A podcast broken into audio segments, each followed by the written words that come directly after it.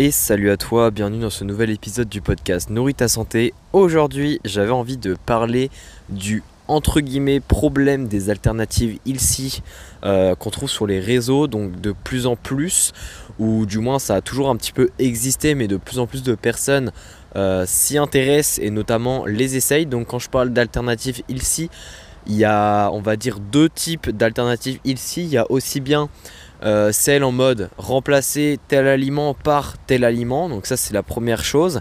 Et la deuxième chose c'est recette de tatata euh, à la place de euh, tatata parce que c'est meilleur. Donc par exemple, enfin j'ai deux exemples différents.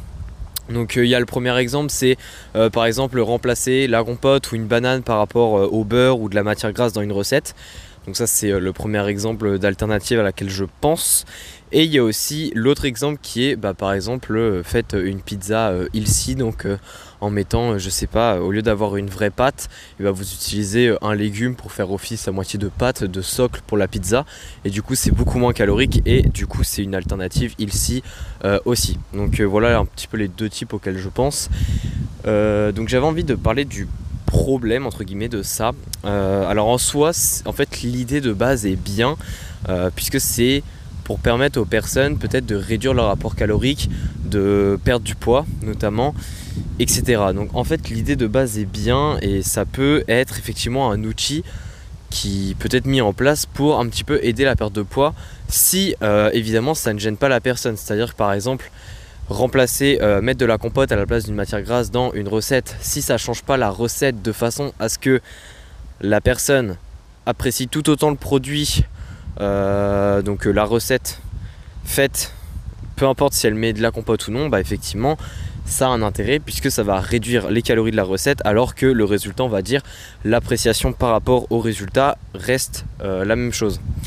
Par contre là où il y a un, problème je trouve c'est quand on arrive encore une fois donc je vais encore parler d'excès mais c'est souvent ça le problème en nutrition c'est quand on va tout le temps chercher à avoir des alternatives dans notre alimentation parce que là ça peut impacter en fait euh, beaucoup plus en profondeur notre vie c'est à dire qu'il y a une différence entre une personne qui veut par exemple tester euh, une, recette euh, assez spécifique de pizza c'est à dire mettre des légumes au lieu de féculents ou elle utilise des légumes ou je ne sais quel aliment à la place de la pâte de la pizza directement donc ça voilà, elle essaye euh, juste une fois parce qu'elle est curieuse. Et euh, entre le profil de personnes qui cherchent tout le temps, mais littéralement tout le temps, c'est-à-dire que pour elle manger une pizza c'est pas possible parce que c'est pas lié avec une alimentation correcte. Euh, également manger un gâteau au chocolat c'est pas possible s'il n'est pas allégé en sucre, s'il n'est pas sans matière grasse. Ou alors euh, manger des cookies, bah non, il faut euh, pas mettre des pépites de chocolat, faut trouver euh, autre chose, je sais pas, j'exagère, j'allais dire des pépites de légumes, mais toujours chercher en fait des, alternatives et c'est là où ça pose problème parce que là on arrive dans une alimentation qui est très spéciale et qui n'est pas du tout adaptée pour tout le monde ou du moins adaptée pour vraiment très peu de gens à long terme parce que encore une fois là on va tellement se priver qu'on va avoir une alimentation euh, qui ne va pas du tout correspondre à une alimentation qu'on pourrait avoir avec d'autres gens. C'est-à-dire que quand par exemple on va avec d'autres gens et qu'on mange des pâtisseries ou des choses comme ça, euh, on va pas. Enfin, c'est très rare qu'on va avoir des gâteaux allégés. C'est très rare qu'on va avoir euh, en soirée pizza une pizza aux légumes. Enfin, du moins avec des légumes à la place de la pâte. Bref, c'est quelque chose qui n'est pas possible. Et en fait, le problème, c'est pas les alternatives en elles-mêmes, en fait, le problème, c'est la relation qu'on va avoir avec ces alternatives. C'est-à-dire que, euh, voilà, faire une, euh, manger une pizza à moitié euh, revisitée, beaucoup moins calorique, etc. Bon, en, soi, pourquoi pas? Si on aime bien ça et que on aime bien alterner cette recette-là, cette version-là, avec des vraies pizzas en fonction de nos objectifs, de nos envies, etc. C'est une idée. Par contre, si on en arrive au point que la pizza ne fait plus partie de notre vie parce que c'est trop calorique, euh, parce que c'est pas lié à une alimentation euh, saine, etc. et qu'on voit que par la pizza euh, version légumes, etc. Là, oui, là on arrive sur un problème. Donc c'est un petit peu de ça que je voulais parler aujourd'hui parce que c'est vrai que les recettes, tout ce qui est recettes alternatives, on voit ça beaucoup sur les réseaux, ce qui est ce qui peut être une bonne chose, mais en fait encore une fois, le problème ne vient pas de la recette en elle-même, de l'alternative en elle-même. ou même du but en lui-même, ça vient surtout de comment est-ce que nous, on interprète et on utilise cette information. voilà, c'est vraiment un aspect relationnel en fait qui peut poser problème ici.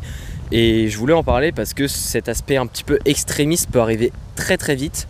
C'est-à-dire que généralement ce qui se passe, le schéma c'est on commence à s'intéresser à ce genre de, recettes on en teste une, deux, et puis là on se dit oh là là, ça a l'air de bien marcher, de bien m'aider pour la perte de poids. Euh, ça a l'air aussi d'être vraiment meilleur pour la santé parce que évidemment, pour que les recettes soient visibles, etc. sur les réseaux, on n'arrête pas de dire que c'est ici, euh, que c'est faible en sucre, que c'est faible en matière grasse, que c'est meilleur du coup pour la santé, euh, que ça aide à perdre du poids. Donc évidemment, vu qu'on voit que c'est pas si compliqué que ça à faire, que ça apporte soi-disant plein de bénéfices et que et qu'au final le goût n'est pas si catastrophique que ça dans la plupart du temps, eh bien on a envie de faire que ça par la suite. Mais encore une fois, le que ça, c'est-à-dire euh, l'extrême, n'est pas recommandé, ou du moins euh, personnellement je ne le recommande pas. Euh, même dans des cas où on cherche vraiment à être très strict avec notre alimentation, il faut quand même savoir un petit peu jongler entre les aliments. Ça c'est quelque chose qui est important pour à long terme. Encore une fois, à court terme ça pose pas forcément problème si on a des objectifs très carré et qu'on veut être très strict pendant une certaine période. Mais le problème, c'est qu'on se fixe pas, on va dire, de deadline et que du coup, on est un peu parti pour euh, le restant de notre vie à être dans cet extrême-là. Et c'est là où ça va bloquer. Et c'est là où j'ai envie de prévenir euh, ou d'agir du moins avec cet épisode. Euh, c'est surtout pour ce côté-là. Donc voilà, c'était un épisode assez court. Je pense avoir tout dit. J'ai pas envie d'en dire de trop parce que j'ai envie que le message soit clair. Euh, si c'est pas super clair, n'hésite pas à m'envoyer un message.